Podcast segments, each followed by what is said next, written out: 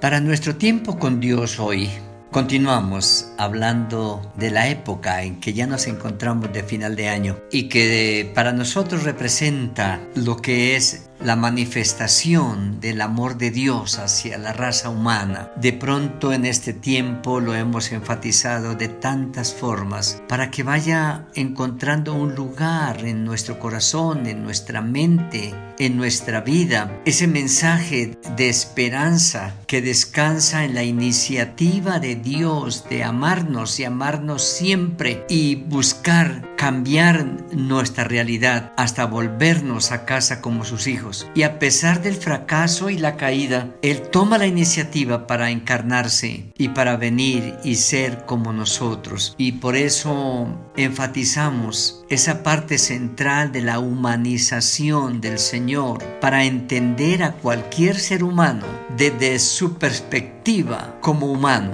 Puede entendernos en nuestra realidad. Y hoy cuando ya para nosotros es un hecho de que el Señor está a la diestra del Padre después de ser victorioso en su tarea de redención, se sienta a la derecha del Padre y dice la palabra para interceder por nosotros. Pero más que una frase, que un, un contenido teológico, doctrinal, es un contenido humano, cálido, al recordar que en nuestra dimensión, en nuestras características humanas, tenemos un representante en el cielo, en la gloria de Dios, en la casa del Padre, a la derecha, como hijo, como rey, como victorioso, como señor de señores, como rey de reyes, para darnos la confianza y la seguridad de que en cualquier momento, sin importar la circunstancia, podemos hablarle porque cuando nos dirigimos a Él, estamos dirigiéndonos a alguien como nosotros, en nuestra humanidad, en su humanidad como la nuestra. Y cuando hablamos cualquier cosa que tiene que ver con lo humano, Él sabe de qué estamos hablando. Y decíamos en el tiempo anterior de que a veces nos sentimos como tan mal nos hacen sentir tan mal que pensamos que no valemos, que no tenemos sentido, que nuestra vida ha sido un fracaso. Pero nos recordaba la genealogía de Jesús en Mateo y quiero volver a retomar porque de pronto fuimos tan rápidos y se nos va y se nos queda en el tiempo, en el espacio, pero retomémoslo. Mateo 1, donde habla de la genealogía de Jesús, que lo presenta como rey, descendiente de David, y lo presenta como hombre de fe, descendiente de Abraham, y lo presenta en su familia humana sencilla, como cualquier ciudadano, en un contexto del tiempo y en un contexto de la historia. Y nos presenta Mateo, como dijimos, la vida de cuatro personajes que eran estas mujeres que forman parte de la genealogía de Jesús. Y lo más interesante es que antes que María nos encontramos con mujeres muy diferentes. La palabra dice María era una mujer especial, bienaventurada, doblemente dichosa y feliz, escogida por Dios para esta gran tarea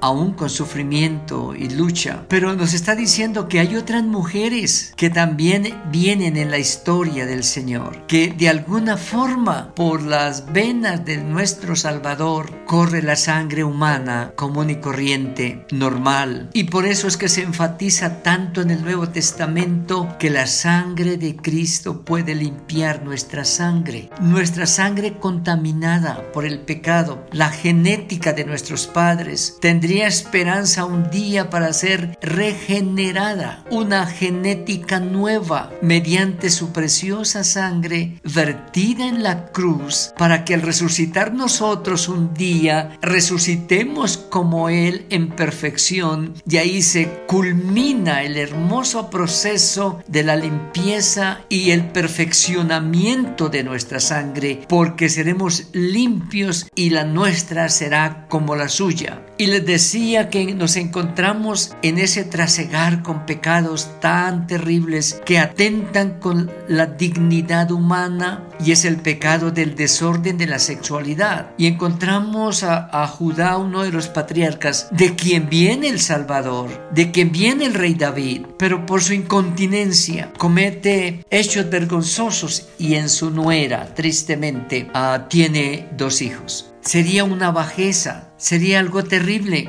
digno de muerte, pero nos muestra que el Salvador entiende a personas como estas que sinceramente quieren arrepentirse, cambiar y buscarlo, pueden ser limpiados de su transgresión. Y nos habla de Raab, como dijimos, uno de los espías que viene a, Jericó, habla con Raab, le prometen salvarla cuando tomen la ciudad y cuando este evento se realiza, ella es salvada con su familia y este hombre que era uno de los espías, Salmón, ah, se casa con Raab y de Raab viene Boaz y de Boaz viene Obed a través de Ruth y viene Isaí y viene David. Pero encontramos a Ruth, una viuda desamparada y extranjera, que la que viene a casarse con vos para darle esperanza al judío, al gentil, al pobre, al acomodado, al ignorante, al culto, al enfermo, al sano, al descorazonado, al optimista. Todos tenemos oportunidad en el Cristo de la Navidad, porque vino para traer para nosotros la amplitud de la bendición que puede alcanzar a cualquier ser humano. Y veíamos también como David, y a Jesús le decían, hijo de David,